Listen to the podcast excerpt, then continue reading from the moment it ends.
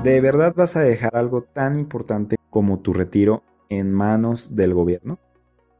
Déjame decirte que hay una problemática aquí en México, en nuestro país, y es una problemática de actitud. La mayoría de los jóvenes son indiferentes ante la planeación del retiro. No hay una preocupación seria ante la llegada inminente de esta etapa. A menos de que tu plan no sea llegar a la etapa de jubilación, lo vas a tener que hacer. ¿Por qué? Porque en algún momento todos le tendremos que bajar al ritmo.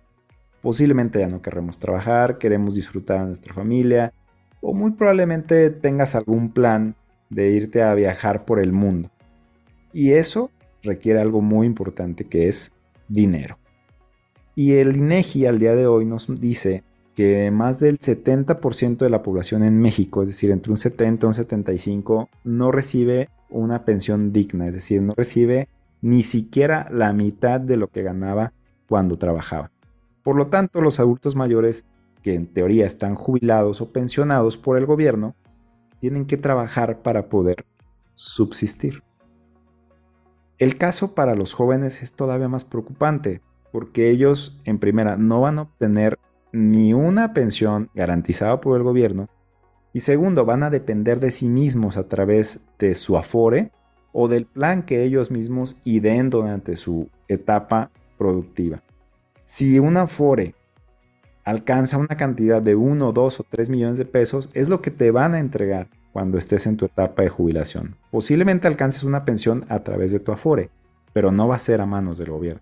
Es decir, en ese punto no vas a tener ningún apoyo gubernamental. ¿Cuál es la solución a esta problemática que vimos el día de hoy? Toma cartas en el asunto. ¿Cuál es la solución más sencilla? Haz un plan por ti mismo. Busca algo que sea bajo tu nombre, algo que sea propiedad tuya y que tú seas el único que decide cómo es que va a ser tu retiro, cómo vas a planear tu retiro y cuánto vas a recibir. El día de hoy creo yo que ha evolucionado la economía, ha tenido un golpe dramático desde el año 2020, la pandemia. Las inflaciones en el mundo han duplicado desde ese tiempo, el, crecimiento de los precios se ha, se ha duplicado o triplicado, es decir, ya no vemos ese ritmo, ya la vida no se ha vuelto más que cada vez más cara y por lo tanto debemos ser muy inteligentes con nuestro dinero.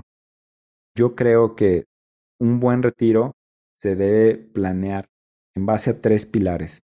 El primero, algo garantizado, algo que sí o sí vas a recibir a la edad en la que te quieras retirar. Por ejemplo, aquí en México son los 65 años, es decir, garantiza algo que sepas que vas a recibir en ese momento, sí o sí.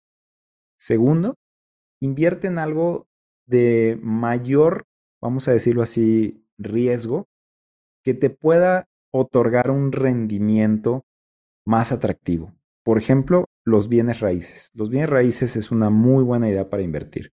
La bolsa de valores, que también puede ser una idea para el largo plazo que puede funcionar perfecto para el retiro.